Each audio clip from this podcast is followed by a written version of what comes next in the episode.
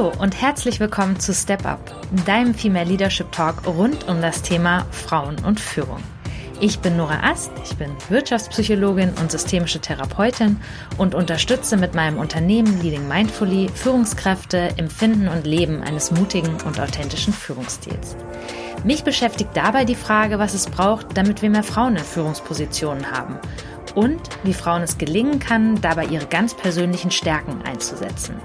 Um hier spannende und vielfältige Antworten zu finden, spreche ich in diesem Podcast mit unterschiedlichen Gesprächspartnern und Gesprächspartnerinnen. Ich freue mich, dass ihr dabei seid und wünsche euch viel Spaß.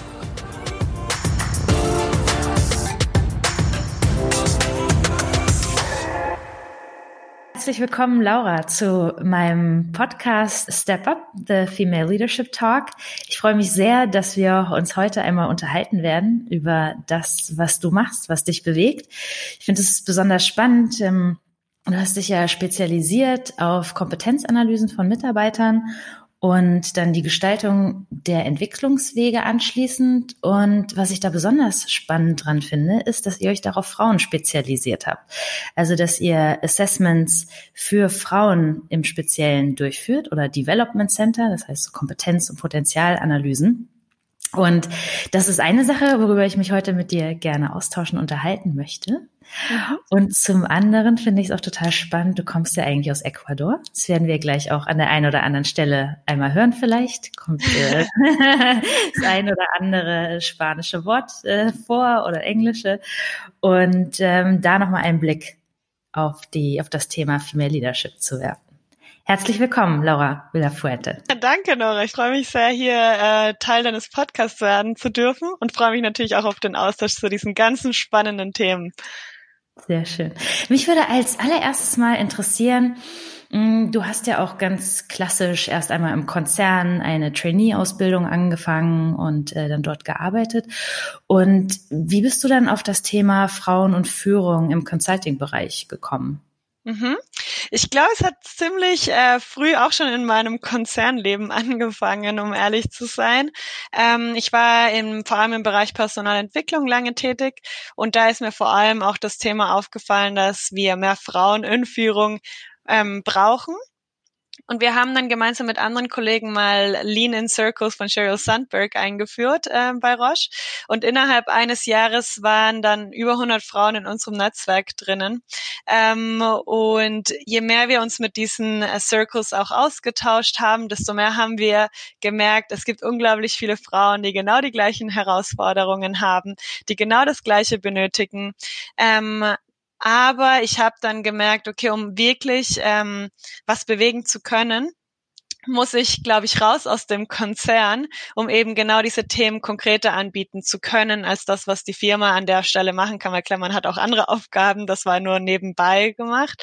Ähm, genau, und so ist das ein bisschen entstanden. Und dann wurde es immer konkreter und jetzt, ähm, seitdem ich selbstständig bin, hatte ich natürlich unglaublich viel Zeit, mich damit auseinanderzusetzen. Okay, und du hast jetzt eben, da möchte ich nochmal kurz nachbohren, gesagt, Stichwort Herausforderungen, also immer wieder so die gleichen Herausforderungen, die ihr so wahrgenommen habt. Was waren das für Herausforderungen? Mhm. Ähm, man muss auch dazu sagen, also wir machen auch jetzt der, tatsächlich derzeit unsere Produkte genauso. Es sind ja Frauen, die in ähnlichen Lebensphasen sind. Das heißt, es gibt die Frauen, die neben der Arbeit auch noch ihre Familie haben oder Kinder haben, auf die sie aufpassen müssen. Und dann sind natürlich Herausforderungen so das Thema, ähm, wie manage ich beide Seiten, weil viele sagen dann, ich werde in meiner Arbeit als nicht agil genug wahrgenommen oder meine Mitarbeiter sagen, dass ich nicht verfügbar bin genug. Und ähm, die Frauen, die sich dann darüber ausgetauscht haben, haben gemerkt, hey, uns allen geht es genau gleich. Wir alle haben genau die gleichen Herausforderungen. Und dann gibt es natürlich auch andere Frauen, die zum Beispiel in sehr männerlastigen ähm, Bereichen arbeiten, zum Beispiel technische ähm, Bereiche. Und die meinten halt, okay, ich kann mich ganz konkret erinnern an, an eine Frau, die eine sehr hohe Position hat und sie meint an ihrem ersten Arbeitstag, als sie ins Team gekommen ist, ähm, das nur aus Männern bestand, hat einer der Männer gesagt, ah cool, ähm, ich habe schon den ganzen Morgen nach einem Kaffee gesucht, könntest du mir mal bitte einen äh, holen? Und dann hat sie gesagt, nee, ich bin hier nicht als Assistenz, was eigentlich auch keine Assistenz machen sollte, aber ich bin hier nicht als Assistenz da, sondern ähm, ich bin die neue Führungskraft und solche Sachen, die man als Mann vielleicht nicht ganz so wahrnimmt, weil man wächst ja natürlich in diesem Sinne auf mit dem Unconscious Bias. Ähm, Genau, und, und da haben wir immer mehr gemerkt, es gibt ganz konkrete Herausforderungen, die mehrere Frauen vereinen, sozusagen. Mhm. Ja. Okay. Und wie seid ihr dann dazu gekommen, gerade so im Bereich Development Center? Kannst du mal kurz erklären, was ein Development Center ist vielleicht äh, für mhm. diejenigen, die sich damit nicht auskennen? Und dann, wie ihr dazu gekommen seid, das äh, besonders für Frauen anzubieten? Mhm. Ähm, ja, das ist eine spannende Frage. Also ich glaube auch, dass ähm, verschiedene Consultants Development Center wahrscheinlich auch anders definieren. Bei uns ist es tatsächlich ein Mix. Ähm, einmal aus dem Thema sich ausprobieren, also wirklich durch Rollenspiele. Ähm, bei dem Frauenaspekt machen wir auch noch Coaching Circles. Ähm, das heißt, Frauen dürfen sich dann auch zu den bevorstehenden Rollenspielen austauschen und über Herausforderungen sprechen und Tipps und Tricks an die Hand bekommen, die sie dann ausprobieren im Rollenspiel. Ähm, das ist ein Teil. Und dann dieser Teil Assessment. Ähm, das heißt, es gibt Beobachter an einem Tag, die ganz konkrete Kompetenzen beobachten und bewerten werden genauso wie die Selbsteinschätzung, die jede Teilnehmerin dann nachher auch ausfüllt. Ähm, und das ist dann sozusagen dieser Mix zwischen, ich habe mich ausprobiert, aber ich kriege ein konkretes Feedback und anhand dieses Feedbacks dann auch einen ganz konkreten ähm, Entwicklungsplan, der personalisiert pro Person ähm, gemacht wird. Okay, und das klingt so ein bisschen danach, also man hat das ja manchmal in Schulen, dass dann Mädchen und Jungs getrennt werden und man feststellt, dass Mädchen in den naturwissenschaftlichen, technischen Mathefächern ähm, ja anders voranschreiten, wenn sie separat von den Jungs unterrichtet mhm. werden. Ist das ist das so ein ähnlicher Aspekt oder wie seid ihr darauf gekommen, das dann wirklich äh, nur für Frauen anzubieten? Mhm. Ähm, auch eine sehr sehr spannende Frage. Also ich glaube, im Endeffekt sind wir darauf gekommen, also beziehungsweise meine Idee war es schon seit der Lean-In-Zeit, da hatten wir nämlich auch in den Circles mal gefragt, was wäre, wenn wir eine gemischte Gruppe machen, wenn wir auch Männer dazu einladen? Wäre das für euch was Wertvolles? Und viele der Frauen haben gesagt, dass obwohl sie unglaublich gerne mit Männern arbeiten im Team, ähm, würden sie sich nicht wünschen, dass Männer in diesen Gruppen zusammenkommen. Warum? Aus einem ganz einfachen Grund. Und zwar, wir reden über Herausforderungen, die Männer auf der Art und Weise nicht ähm, erfahren. Und wenn sich eine Frau ganz offen dazu austauscht, tauscht, könnte ein Mann sie wahrnehmen als vielleicht schwach, zu emotional, wie auch immer. Also alle Stereotypen, die wir von Frauen eh schon im Kopf haben, könnten dadurch vielleicht bestärkt werden. Und, und die meinten, sie könnten sich nicht auf die gleiche Weise öffnen, wie sie es tun, wenn nur Frauen da sind. Ähm, und der Aspekt von Frauen untereinander sich auszutauschen zu einem gleichen, ähm, zu einer gleichen Herausforderung, bringt dazu, dass Frauen sagen, ah, ich bin nicht alleine. Und wenn man merkt, man ist nicht alleine, dann traut man sich mehr, was dagegen zu machen, weil du machst das nicht nur für dich, sondern auch für andere. Ähm, und deswegen haben wir entschieden, dass wir diese Developments oder ähm, Assessments für nur für Frauen Frauen machen, damit sie in diesen Coaching Circles sich konkret zu diesen Herausforderungen austauschen, eben dieses Gefühl bekommen, ich bin nicht alleine, aber auch Tipps und Tricks bekommen, die sie dann im Rollenspiel ähm, anwenden können.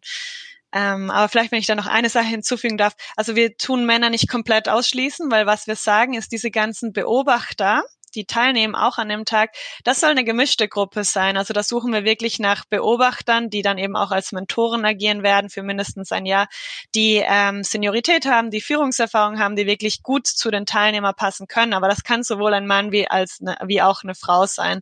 Ähm, und wir finden es natürlich auch wichtig, dass das von Männern auch begleitet wird. Und jetzt hat man ja bei solchen Assessments werden die Beobachter ja vorher auch immer geschult ja, wo mhm. man denen dann einmal beibringt, was sind so typische Wahrnehmungsfehler, ähm, worauf müsst ihr achten, was, wo stellt uns unser Gehirn so leichte Fallen, ja, dass wenn jemand immer sich sehr schnell zu Wort meldet, dass wir denken, dass er auch intelligent ist oder sie. Mhm. Ähm, wie läuft so ein Beobachtertraining ab? Ist es dann anders, wenn man jetzt nur Frauen beobachtet? Ähm, also ich glaube vom von dem, wir machen immer so ein Briefing äh, davor, dieses kurze Training. Da ähm, würde ich sagen, unterscheidet es sich nicht so sehr. Also wir wir tun schon auf unconscious bias darauf hinweisen, weil es gibt paar Sachen, die man bei Frauen einfach kritischer beobachtet als bei Männern. Darauf zum Beispiel. ähm, genau, also so dieses, man muss nett sein. Ne? Wenn man in einem Mitarbeitergespräch mal zu direkt ist als Frau, obwohl das bei einem Mann sehr gut ankommt, kommt es bei einer Frau als, oh, sie ist nicht nett. Deswegen bewerte ich sie jetzt schlechter. Also solche Sachen, auf die tun wir schon hinweisen und sagen, nein, das ist ein, ein Führungsprogramm. Es geht hier nicht darum, äh, Frau oder Mann, sondern wirklich die Skills, die Kompetenzen dahinter. Und darauf ähm, tun wir hinweisen. Wir zeigen auch, wie beobachtet man richtig, auf was achtet man. Ähm, und dann in dem, an dem Tag selbst bekommt jeder Formulare mit ganz klaren Kompetenzen, die ganz konkret beschrieben sind, mit einem mit einer Skala-System, das alles wissenschaftlich bewiesen ist, dass es zu, sagen wir mal, ähm, so wenig Bias wie möglich führt. ähm, da gibt's auch unglaublich spannende Studien, so könnte ich auch weiter einführen. Aber sagen wir mal, eine Sechser-Skala und so hilft schon mal. Ähm, und das leitet dazu, dass das Feedback wirklich konkret werden muss, weil du dich da nicht jetzt an äh, Persönlichkeitstraits oder wie auch immer leiten kannst, sondern wirklich nur an, an konkreten Kompetenzen. Ähm, und da, dazu vielleicht eine spannende Studie, die ich schon wichtig zu ähm, ähm, hervorzuheben finde, ist, dass wenn man sich Leistungsbeurteilungen von Frauen anschaut, dann zeigen die Studien, dass 66 Prozent von Frauen negatives Feedback hinsichtlich ihren persönlichen Stils oder Persönlichkeitsstils äh, erhalten, wohingegen Männer nur ein Prozent ähm, ähnliches Feedback erhalten haben. Das heißt zum Beispiel, Frauen bekommen Feedback von ähm, du kommst nicht so gut an bei deinen Mitarbeitern oder ähm, wie du kommunizierst, ist äh, etwas zu soft, wenn man es in Englischen mal sagen würde. Ähm, und diese Sachen helfen einer Frau eigentlich nicht wirklich weiterzukommen, weil es ist okay, was, was muss ich konkret machen? Ähm, und wir wollen das eben gegenwirken, indem es ganz konkretes Feedback gibt, an dem man dann sich weiterentwickeln kann. Also um das nochmal genau zu verstehen, eine Frau wird in ihrem Berufsalltag auch immer hinsichtlich ihrer Persönlichkeitseigenschaften ja. beäugt. Zu 66 Prozent hast du gesagt. Genau, in dieser konkreten Studie war das. Und ungefähr, ja. Also genau. man guckt auch immer drauf, so ähm, wie verhält sie sich und gibt auch immer ein Feedback dazu. Ähm, wirkst du nett, wirkst du unsicher, wirkst du ja. soft, wirkst du durchsetzungsstark. Und ähm, bei Männern guckt man nur auf die Leistung und genau. zu einem Prozent ähm, guckt man darauf, wie Genau, genau. Also da geht es dann wirklich um die Leistung innerhalb der Rolle, was ja eigentlich eine Leistungsbeurteilung sein sollte. Ähm, und das hilft Männern natürlich dann auch auf ihrem Weg zur Führung viel mehr als diese ja, Persönlichkeitseigenschaften, die beurteilt werden. Mhm. Und jetzt könnte man ja ähm, kritisch sagen, dass in den Assessments, wenn dann da nur Frauen sitzen und man hat ja so Gruppenübungen auch, mhm. ähm, dass das ja dann keine reale Situation ist, weil da nur andere Frauen sind. Kam sowas schon mal als Kritik auf? Ähm, genau, also in den, wir machen es nicht direkt mit einer Gruppenübung, aber was ähnliches. Also unsere drei mhm. Übungen, mhm. die wir machen, ist einmal ein Mitarbeitergespräch, das man in der Rolle einer Führung durchführt. Wir machen ähm, ein Verhandlungsgespräch, weil wir merken, da haben Frauen viele ähm, Herausforderungen und wir machen einmal ein Meeting äh, mit dem Top-Management, das tatsächlich Rollenspielpartner, die mehr Männer sind. Ähm, und da muss man eine Idee präsentieren und äh, bekommt dann so Herausforderungen wie man wird unterbrochen oder ein Mann eignet sich der Idee ein. Ähm, und dann musst du dagegen so ein bisschen, ich will das jetzt nicht ankämpfen nennen, aber dich dadurch meistern im Endeffekt. Okay. Und ähm, welches Feedback erhaltet ihr von euren, von den Frauen hinterher? Nehmen mhm. das als, äh, wie nehmen Sie das wahr? Also ich glaube, für die ist es eine unglaublich spannende und wertvolle Sache. Und ich glaube, dieses ausführliche Feedback plus ein Entwicklungsplan ähm, ermöglicht ihnen einfach einen, einen ganz anderen Weg anzugehen, wie wenn man das nicht durchlaufen hätte. Und das ist so das Feedback, was wir halten. Das ist eine sehr positive, eine sehr neue Art umzugehen. Der Netzwerkeffekt, den man dann hat, also diese Stärke in der Gruppe, ähm, wird auch sehr ja, als sehr positiv wahrgenommen, weil diese Gruppen halten dann auch im Nachgang noch an als Sparring-Runden für Frauen im Laufe der Karriere danach. Ähm, von dem her hatten wir bisher echt gute Erfahrungen und ich hoffe, es bleibt so auch weiterhin. Ja, toll, okay. Und jetzt hast du ein Wort vorhin immer genannt, äh, Unconscious Bias. Mhm. ist ja ein sehr psychologisches Wort, das vielleicht nicht jeder kennt. Kannst du das nochmal erklären, so im Zusammenhang mit Gender Studies? Mhm. Genau, äh, ich wüsste jetzt tatsächlich nicht, wie ich es genau in Deutsch übersetzen soll, also das Wort an sich, aber im Endeffekt um was geht es? Es geht um so angelernte Stereotypen, die wir haben, was ein Mann ausmacht, was eine Frau ausmacht, wie sie sich zu verhalten haben. Ähm, und das führt dazu, dass wir bestimmte Annahmen über einen Mensch machen und ihn entsprechend auch ähm, Herausforderungen stellen. Also ein ganz klassisches Beispiel ist, wenn ich jetzt frage, ähm, an, denk mal an einen Manager. Wer kommt dir dann vor Augen? Ist es ein Mann oder eine Frau? Wahrscheinlich ein Mann. Ähm, ist bei den meisten tatsächlich so, bei mir auch, um ehrlich zu sein. Ähm, und wenn man jetzt aber an einen Mann denkt, noch konkreter, den Manager, dann ähm, denkst du wahrscheinlich an, an Kompetenzen wie autoritativ, dominant, ähm, weiß äh, Ansagen zu machen und so weiter. Wenn jetzt aber eine Frau versucht, diesem Bild gerecht zu werden und auch autoritativ ist und auch ähm, sagt, wo es lang geht, dann wird sie aber als negativ wahrgenommen. Also da werden Wörter benutzt wie zum Beispiel bossy in Englisch. Ähm, weil das gegen den Stereotyp einer Frau geht. Eine Frau sollte ja eigentlich eher warm sein und äh, Leute äh, aufnehmen und ähm, genau. Und das ist halt so das Problem. Also auf der einen Seite stoßt du gegen das Stereotyp Frau, auf der anderen kannst du aber nicht äh, dem Manager gerecht werden. Ähm, und dann hast du eben genau diese Herausforderung. Und wie schaffst du es jetzt als Frau trotzdem als kompetent wahrgenommen werden in einer Führungsposition? Ja, das ist ja genau der Spagat, äh, zwischen dem Frauen sich sehr häufig befinden. Ne? Genau. Also das, was wir als kompetente Führung ansehen, ist ja einfach sehr häufig noch dieses sehr männlich Eigenschaft von den mhm. Eigenschaften her dominierte. Und ähm, gleichzeitig haben wir eine Frau aber andere Erwartungen. Und deswegen ist es ja für Frauen total schwierig, ähm, wo pendel ich mich da ein, um beiden Seiten gerecht zu werden. Ja. Und äh, wie kann ich auch für mich selbst authentisch sein und mich selbst nicht verraten? Genau, genau. Das ist immer so dieser Spagat. Und er zieht sich in allen Bereichen, also in allen Prozessen auch in der Firma durch, also sowohl im Recruiting, ähm, im Performance Management, überall kannst du so unconscious Bias finden, ähm, die unbedingt aufgedeckt werden müssen, damit wir auch Gleichheit schaffen können. Und was gebt ihr den Frauen dann mit, wenn ihr diesen Entwicklungsplan aufsetzt? Gebt ihr ihnen dann mit, ähm, finde dich in der Mitte ein oder gebt ihr ihnen mit, ähm, sei total Frau und Mhm. Ja, gib dich deinen dein, ähm, deinen femininen Werten, Eigenschaften hin. Was, was gibt dir? Ähm, Im Endeffekt, dadurch, dass es ja kompetenzenbasiert ist, der Entwicklungsplan, schauen wir uns dann immer die Kompetenzen an, die vielleicht noch nicht so stark waren in dem Ta an dem Tag. Ähm, und dann konkret zu dieser Kompetenz schauen wir, okay, wie kannst du die vielleicht weiter ausbauen oder dich darin weiterentwickeln? Und diese Kompetenzen werden wirklich definiert anhand eines eher transformationalen Führungsstils. Und je nachdem, wie sehr man sich damit damit auskennt, ein transformationaler Führungsstil geht mehr in die Richtung, man coacht Leute, man nimmt Leute mit. Und das ist ein Stil, den, den Frauen schon automatisch sehr gut machen. Und deswegen kann man dann sagen, es es ist jetzt nicht konkret, finde dich irgendwo in der Mitte, sondern wirklich, wie wirst du zu einem guten transformationalen Coach und die Kompet äh, Coach, Führung, Entschuldigung, und die Kompetenzen, die du noch nicht so stark hast, wie kannst du die weiter aufbauen in den nächsten Jahr oder zwei Jahren?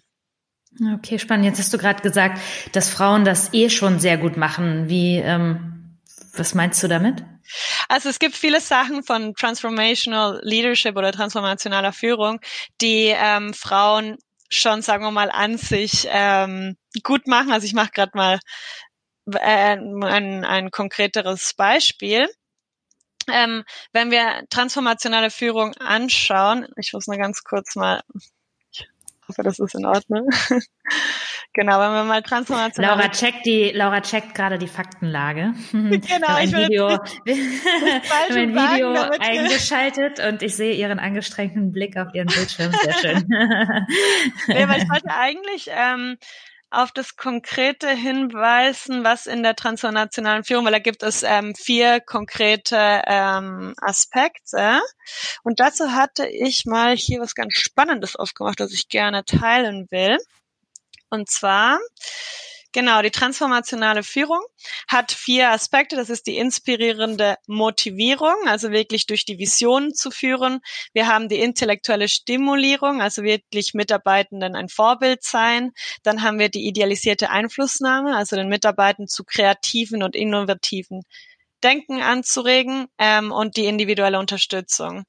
Ähm, und da gibt es viele Aspekte, die, dass es Frauen leichter macht, ihre Stärken, die jetzt sagen wir mal im klassischen als fürsorglich, mitfühlend, hilfsbereit, verständnisvoll, ähm, die da eh schon vorkommen, die jetzt weg von diesem autoritativen, ich sag dir, wo es lang geht, ähm, hin zu eher, ich nehme dich auf die Reise mit ähm, und du bist auch das Teil des, des ganzen ähm, Weges.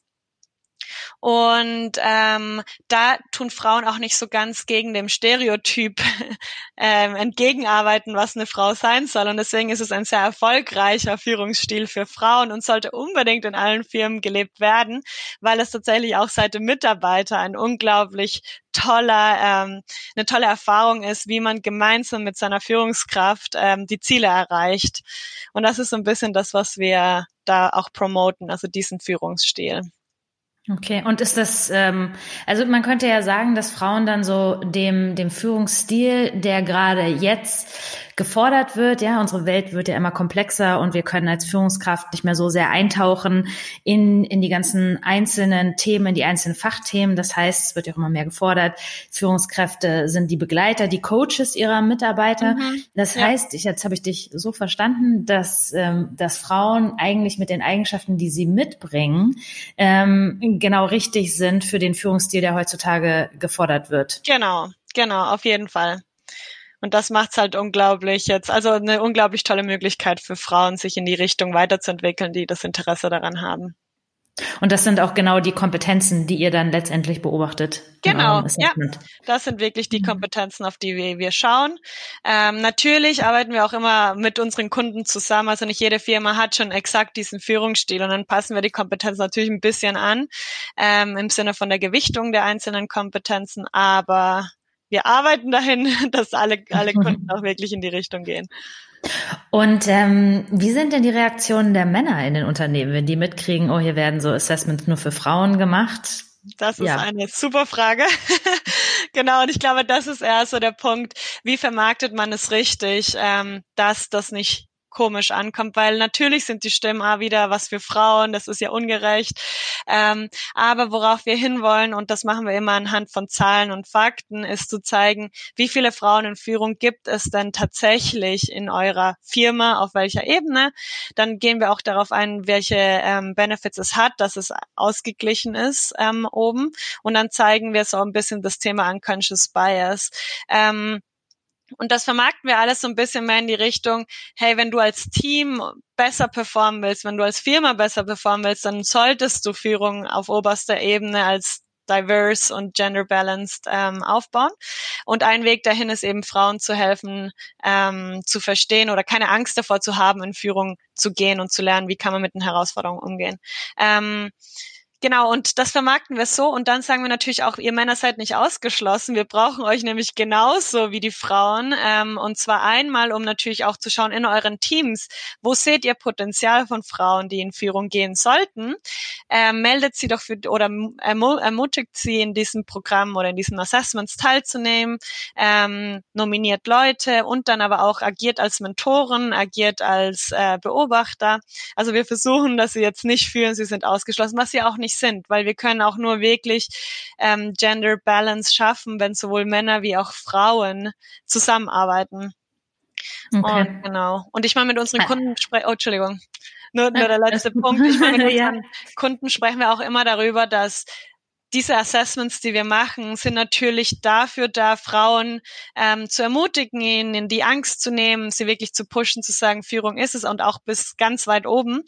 Aber auf der anderen Seite muss auch die Kultur sich verändern und dafür müssen, muss die Firma auch dran ähm, bestimmte Maßnahmen äh, nehmen und dran arbeiten, damit sie das erreichen. Weil nur gemeinsam schafft man dann wirklich dieses Ziel, Frauen oben zu haben. Mhm, okay. Ja, spannend, weil das ist ja was, ne, was dann auch manche Frauen scheuen, die dann sagen, oh, ähm, ich will nicht irgendwie eine Sonderbehandlung haben. Ja. ja. sondern ich will hier den gleichen Weg gehen und ähm, mhm. ich will mich nicht zu so einem Seminar anmelden und damit irgendwie mir suggeriert wird, dass ich schwach bin oder dass ja. ich es sonst nicht schaffe. Ja, das war mhm. auch so eine, als wir unsere Kommunikation mal angeschaut haben, das war so unser biggest äh, oder unser größtes Ziel zu schauen, wie kommunizieren wir denn mit Frauen nicht denken, hier müssen alle schwachen Frauen hingeschickt werden, die keine Ahnung haben, wie Führung geht. Nein, überhaupt nicht. hier werden Frauen hingeschickt, die schon unglaublich gut sind, die jetzt einfach nur noch so diese kleinen Tipps und Tricks schaffen müssen, um diesen, äh, keine Ahnung, letzten Sprung zu schaffen oder eine bestimmte Herausforderung entgegen zu. Und jetzt bin ich noch mal ganz neugierig, weil ich noch nie, ich kenne klassische Assessment Center, Development mhm. Center, habe sie selbst auch schon begleitet und aufgesetzt. Jetzt bin ich aber noch mal ganz gespannt. Ähm, du kennst ja sowohl gemischte Assessment Center als auch welche nur mit Frauen. Was ist denn da anders? Also ist die Stimmung anders? Ähm, geben mhm. die Leute sich anders? Was, was ist anders? Ähm, ich glaube, also sagen wir mal, von der Konzeption her ist fast nichts anders, ne? Außer dass wir bei den Frauen jetzt noch dieses Coaching Circle Aspekt äh, mitnehmen und was dieser Coaching Circle tatsächlich schafft, und das ist der größte Unterschied, ist, dass es eine viel intimere Runde wird und am Ende ein sehr starker Zusammenhalt zwischen den Teilnehmern entsteht, versus bei einer gemischten Gruppe, wo es dann vielleicht um eine konkrete Stelle geht oder einen Entwicklungspfad geht, da ist, obwohl sich die Gruppen immer super gut verstehen, weil wir achten echt drauf, dass es nicht so eine äh, ein Wettbewerb wird und eine unangenehme Situation zwischen Teilnehmern. Aber man merkt schon, dass das so ein bisschen in der in, in der Luft schwebt. Also die Leute sind trotzdem irgendwie gegeneinander da, während in diesen ähm, Assessments dann doch wirklich die Stimmung ist, nee, wir sind hier, um uns gegenseitig zu unterstützen und das war der Start, aber wir arbeiten danach immer noch gemeinsam zusammen als Netzwerk. Ähm, und das ist, glaube ich, so dieses Wichtige, was daraus entsteht. Okay, also so ein gemeinsamer Zusammenhalt, der ja. dann entsteht. Okay. Genau. Und wie nehmen die Beobachter das wahr? Also sagen, sagen die, das ist irgendwie anders als sonst? Ähm, ich glaube, für dieses, also natürlich anders im Sinne von plötzlich sind es nur, nur Frauen und dann wird's doch intimer und als Beobachter, du siehst es ja alles.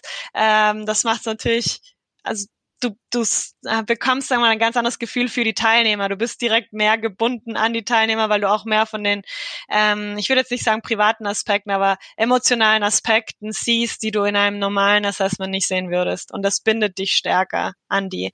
Das ist vielleicht ähm, anders, aber an sich jetzt zu den ähm, Prozessen, wie du bewertest, was du bewertest, da hat sich jetzt nichts Großes verändert an sich. Ich glaube, was und deswegen finde ich es unglaublich wichtig, dass auch Männer ähm, als Mentoren und Beobachter reagieren. Plötzlich merken die, oh wow, ich wusste nicht, dass das eine Herausforderung ist für Frauen. Ich wusste nicht, dass ich ähm, Frauen öfters vielleicht auch unterbreche und die gehen dann raus und sagen, ich werde in Zukunft wirklich darauf achten, dass ich in meinen Teammeetings Frauen auch den Platz gebe zu sprechen.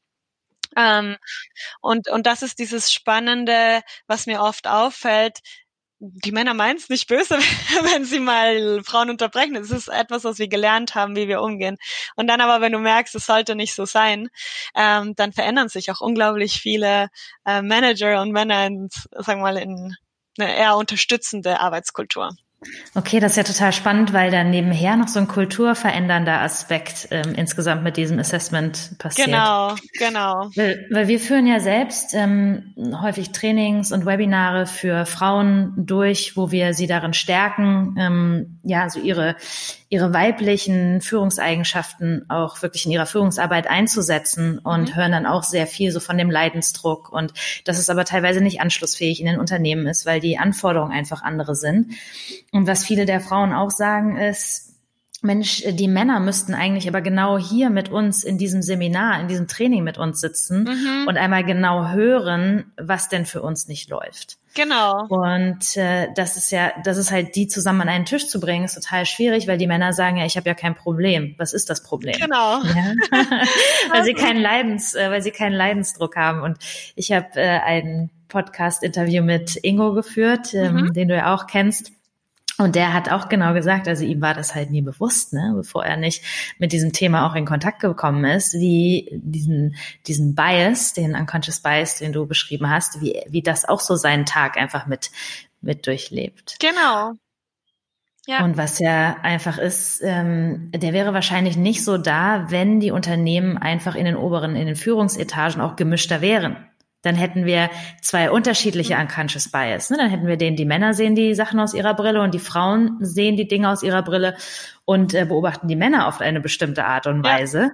Ja, definitiv. Aber dann wäre es ausgeglichen. Ja, Und, und das war auch, ähm, das erinnere ich mich immer, Sheryl Sandberg hat ja auch beschrieben in ihrem äh, Lean-In-Buch, ähm, erst als sie auf oberster Führungsebene war und erst als sie schwanger war, hat sie gemerkt, oh, wir brauchen Parkplätze für schwangere Frauen, die näher an, der, an dem Büro sind, damit die Frauen nicht so lange laufen müssen. Und sie meint, das wäre mir nie aufgefallen, wenn ich nicht eine schwangere Frau gewesen wäre. Und warum soll das einem Mann je auffallen, der nie in dieser Situation sein wird? Und deswegen ist es wichtig, diese ja, diese Diversität auf oberster Ebene zu haben, damit diese Themen eben wichtig werden. Mhm. Also eine eigene Betroffenheit muss erstmal da sein. Ja. Ne? So eine eigene, eine eigene Berührung, vielleicht auch irgendwo so eine, so eine emotionalere Berührung mit dem, wie ich sitze da in so einem Assessment und, und höre auf einmal Frauen, die sagen, ich werde mir wird irgendwie mein Redeanteil gekürzt in Besprechungen, man lässt mich nicht aussprechen ähm, und dann erstmal so eine Bewusstmachung überhaupt. Genau, genau so ist es, ja. Mhm. Und das ist halt ja. dieses äh, Spannende. da muss man halt echt dafür einfach kämpfen, dass es oben äh, ja balanced wird, gender balanced wird auf oberster Ebene. Und es erfordert ja auch Mut ne, von einem Unternehmen, sich ja. dafür zu entscheiden, ähm, das einzufordern, einzuführen. Mhm. Und würdest du sagen, da sind eure Auftraggeber in den Unternehmen, sind die eher männlich oder weiblich? Wer sind so die Treiber? Mhm. Ähm, ich würde sagen eher weiblich tatsächlich. Ähm, wir arbeiten öfters eher mit Diversity and Inclusion ähm, oder Personalentwicklungsbereichen ähm, und führen es dann in die Firma ein. Und da, ähm, also bisher unsere Erfahrung muss natürlich nicht immer so sein, war eher weiblich angetrieben sozusagen. Was ich auch nicht schlimm finde, weil klar, ähm, die verstehen das Thema und dann kann man dann schauen, okay, und wie bringt man das jetzt aber in meine Firma, die ganz anders tickt. Sehr schön. Okay, ja, wir verlassen langsam so das Thema der Assessments und gucken nochmal, wie ich das schon angekündigt habe, auch auf das mhm. Thema Ecuador und machen eine kleine Reise um den Globus. ja. Aber bevor wir das Thema verlassen, gibt es noch irgendwas Abschließendes, was ich noch nicht gefragt habe, was noch spannend wäre zu dem Thema, was noch hinzuzufügen ist? Ähm, also ich, ich glaube, das Wichtigste, was wir jetzt auch gelernt haben in unserer Erfahrung, in unseren Forschungen, ist, dass dieses Thema Unconscious Bias Trainings ein Muss sein muss von jeder Firma, ein Muss sein muss von absolut jedem Manager und sowohl Frauen wie auch Männer, weil der Unconscious Bias ist genauso verwurzelt bei allen Frauen. Ähm, und für mich ist das diese Ausgangslage. Also wirklich, jede Firma sollte sich Gedanken machen, warum machen wir das bisher noch nicht? Ähm, und was müssen wir tun, damit wir es auch einführen können? Und ich glaube, dass das die größte Veränderung sein wird, die Firmen erleben, wenn sie anfangen, diese Trainings zu machen. Dann wird sich von alleine solches Assessments, auch andere äh, mögliche Programme für Frauen werden sich viel leichter durchsetzen können, weil Leute dann verstehen, stimmt, es gibt eigentlich immer noch Ungleichheiten und es gibt ein Problem. Und das ist und so. Zu dem An zu dem Unconscious Bias gehört ja vielleicht auch, ähm, dass Frauen auch bemerken, ähm, dass sie andere Frauen fördern müssen. Genau. Ja, was man ja häufig beobachtet, so einzelne Frauen haben sich bis an die Spitze vorgekämpft und der Weg war sehr hart für sie. Ja. Und ähm, dann denken sie so, das, ähm, das muss mir jetzt jemand mal gleich tun und ähm, breiten dann eher ihre Ellenbogen aus und ermöglichen es anderen Frauen nicht danach zu ziehen. Ja, definitiv, genau. Genau so ist es. Also, dass man wirklich diese Verbündnis zwischen Frauen und auch zwischen Männer und Frauen schafft, ähm, um eben ja Gleichheit zu schaffen und gleiche ähm, Chancen für jeden ermöglicht. Okay, gut. Ja, schön. Dann setzen wir uns jetzt imaginär in einen Flieger. was, äh, was, möchten Sie, was möchten Sie zu trinken? Tomatensaft. Und dann äh, fliegen wir einmal um den Globus. Wie lange fliegt man von Deutschland nach Ecuador? Leider gibt's keinen direkten Flug, aber sagen wir mal erst nach Spanien und dann noch elf Stunden nach Quito. okay, das, äh, das kürzen wir jetzt ab. Super. Das, äh, genau, und fühlen uns da. Da ist es wahrscheinlich jetzt ein bisschen wärmer noch als hier. Ja, wobei ich muss sagen, in Quito, also Quito liegt 2800 Meter hoch. Ähm, von dem her ist da das Wetter das ganze Jahr über 25 Grad. Also ich glaube, Deutschland kann sogar gut mithalten derzeit. Sehr schön. Und ähm, wie lange bist, lebst du schon in Deutschland und wie sind noch deine Beziehungen nach Ecuador? Hast du noch Familie da? Mhm. Ähm, ich bin nach Deutschland mit 18 gekommen. Ähm, das ist jetzt mittlerweile auch schon eine Zeit. Aber genau, super. Also meine Eltern leben noch da, meine Opas, meine Cousins, Onkel, eigentlich meine ganze Familie. Aber äh, meine Mutter ist Deutsche, das heißt, ich habe auch noch eine Oma in Deutschland. Deswegen bin ich so ein bisschen aufgeteilt. Ähm, ich fliege mindestens einmal im Jahr zurück. Ähm, und mein Ziel ist es, langfristig auch wieder zurückzugehen. Und da dann das Thema Female Leadership voranzutreiben. Genau so ist es. Okay. ja.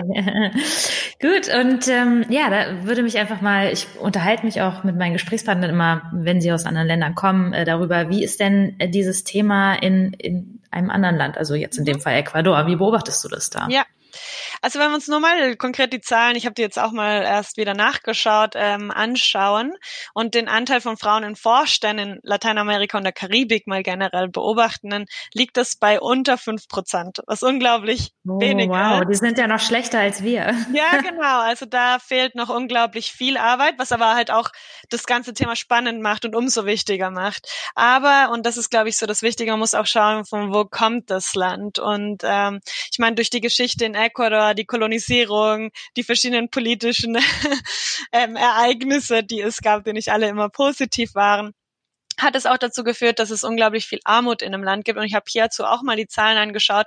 Und im September 2019 ähm, waren 24 Prozent circa der nationalen Bevölkerung ähm, als arm eingestuft. Das heißt, ihr Einkommen war weniger als 85 Dollar. Ähm, und wenn wir das halt wirklich mal überlegen, ne, also 24 Prozent der Bevölkerung lebt in diesen Umständen, bedeutet natürlich auch, dass ähm, deren Zugang zur Schule, zur Unis, ähm, zum generellen, wie baue ich mein Leben auf, welche Weiterentwicklungsmöglichkeiten habe ich, die sind unglaublich gering, wenn nicht gar nicht vorhanden.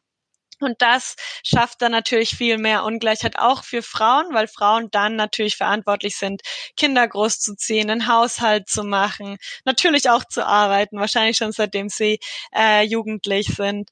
Und ähm, das baut sich dann natürlich Schritt für Schritt auf und führt dazu, dass dann oben natürlich nicht die gleiche Anzahl an Frauen sein können wir jetzt in Deutschland, wo einfach, es fand ich unglaublich schön, als ich nach Deutschland gekommen bin, zu sehen, wie, wie äh, stark das ganze äh, soziale System ist, ne, mit Schulen, Universitäten, Krank äh, Krankenkassensystem, alles Mögliche, was es hier gibt, ähm, was es dort eben nicht gibt. Mhm. Ähm, also das, worüber wir uns ja häufig beschweren, als selbstverständlich annehmen und genau. gerade auch das Thema Frauenförderung, wo wir oft sagen, boah, da sind wir ja wohl sehr noch sehr rückschrittig, auch im Vergleich mit skandinavischen Ländern. Ja. Ähm, du aus dem Blick äh, Südamerikas sagen würdest, na ja, ihr seid ja. schon mal einen Schritt weiter. Genau, auf okay, jeden Fall. Spannend. Auf jeden mhm. Fall. Also ich glaube, wenn man in Ecuador sich das Thema anschaut, muss man auch noch wo ganz anders anfangen und muss dann wirklich schauen, okay, wie helfen wir eigentlich den ärmsten Menschen auch diese Chancen zu bekommen, die wir schon von Geburt aus haben, ähm, um sich wirklich auch in diese Richtung weiterzuentwickeln.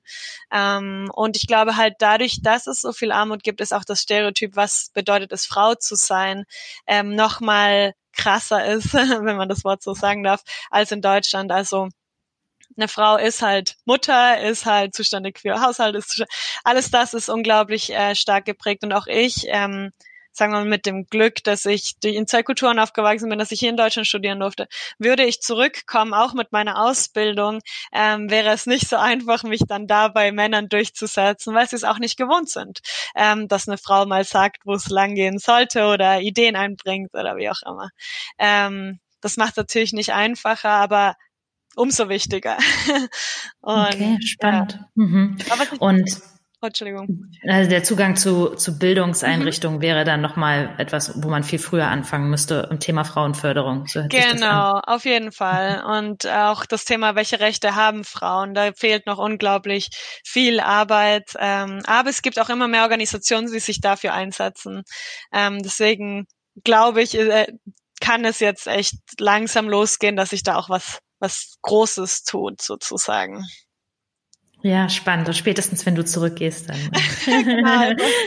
pushst du eines Tages äh, das Thema und bist, äh, bist die Botschafterin in Das ist mein Ziel auf jeden Fall, ein bisschen was tun zu können dort, auf jeden Fall. Schön. Und ähm, Ich habe jetzt abschließend noch eine Frage, die mhm. ich all meinen Interviewgästen stelle. Ähm, wenn Zeit und Geld keine Rolle spielen dürften und du dürftest in einem Unternehmen machen, was du wolltest, was würdest du tun? Welche drei Maßnahmen würdest du implementieren, um Frauen mehr in Führung zu bringen? Mhm. Ähm, darf ich die Frage vielleicht ein bisschen umformulieren? Also weil ich natürlich, wenn ich jetzt zum Beispiel an, an Unternehmen hier in Europa denke, was ich schon meinte, ich würde auf jeden Fall Unconscious Bias Trainings einführen, dass die gratis und zugänglich für absolut jeden sind. Ich würde das sogar schon anfangen, dass es in Schulen gezeigt wird, dass es in Universitäten gezeigt wird, ähm, damit es nicht erst so spät in den Firmen irgendwann erst zum ersten Mal aufkommt als Thema. Das würde ich auf jeden Fall machen. Auch Programme, die natürlich Frauen äh, ermutigen, in Richtung Führung zu gehen. Das zum einen. Und dann aber, wenn ich wieder nach Ecuador ähm, schaue, was ich machen würde, ähm, was mich unglaublich bewegt, ist wirklich Frauen zu verhelfen, diese ähm, Selbstständigkeit oder wirklich dieses nicht abhängig zu sein von dem Einkommen von meinem Mann ähm, zu erreichen. Und da hatte ich auch schon ganz konkrete Ideen, wie man das machen kann. Und ich würde zum Beispiel unglaublich gerne einführen, dass Frauen Mikro, äh, Mikrokredite bekommen und eine konkrete Trainingsunterstützung in, im Sinne von Entwicklungsplan, äh, Businesspläne erstellen. Zum Beispiel, wenn sie keine Ahnung irgendein Geschäft haben wollen, dass man sie da wirklich unterstützt, ähm, das zu bekommen, unabhängig davon auch, ähm, welche Möglichkeiten sie davor hatten, dass man sie dann dann dahin bringt, dass sie wirklich, ja, ähm, Economical Independence, fällt mir gerade im Englischen leider nur ein, ähm, dass sie das wirtschaftlich erzählen. unabhängig. Genau, wirtschaftlich ja. äh, unabhängig sein können. Das war für mich so das Wichtigste, weil ich sehe halt, da, da will ich unbedingt ansetzen. Und wenn wir das schaffen, werden wir auch schaffen, dass in Ländern wie Südamerika äh, mehr Frauen wichtige und gute Positionen einnehmen können im Lande. Und das Land auch voran, mehr voranbringen, als sie es eh schon tun. Sehr schön. Und jetzt hast du noch einen Wunsch offen. Drei, Drei hat die Fee gesagt. ähm, ich muss mal ganz kurz überlegen, was war noch so der dritte Wunsch?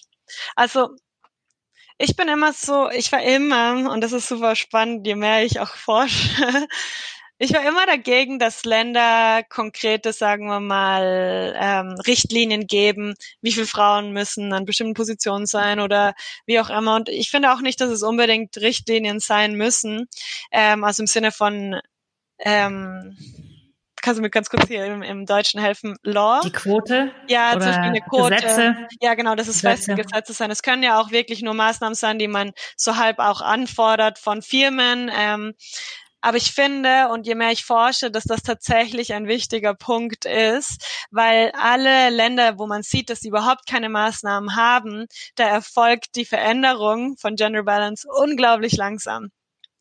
Ähm, und deswegen finde ich es wichtig, dass man sich wirklich überlegt, vielleicht auch als Firma, welche Richtlinien haben wir für unsere Prozesse, sowohl im Recruiting, im Performance, wie auch immer, die jeder einführen muss, ähm, damit wir das auch schaffen, weil ohne irgendwelche Richtlinien wird sich auch nichts verändern. Ähm, und eben durch diesen Unconscious Bias Training und durch diese Begleitung wird auch jeder Mitarbeiter verstehen, warum diese Richtlinie gerade wichtig ist. Und die wird dann auch irgendwann wieder verschwinden, weil sie nicht mehr notwendig ist. Aber bis dahin ähm, sollte man schon klare ähm, ja, Schritte praktisch definieren, die man verfolgt. Sehr schön. Gut. Ja, vielen Dank für das spannende Gespräch und die vielen Einblicke, gerade auch in das Thema Assessment Ecuador und ähm, gesamtgesellschaftlich auch einfach nochmal. Ja, danke dir für das Interesse. Es ist immer spannend, darüber sprechen zu können und sich wieder austauschen. Da kriegt man auch wieder neue Ideen. Von dem vielen Dank dir auch. Sehr gut. Schön. Dann, ja, bis bald. Bis bald.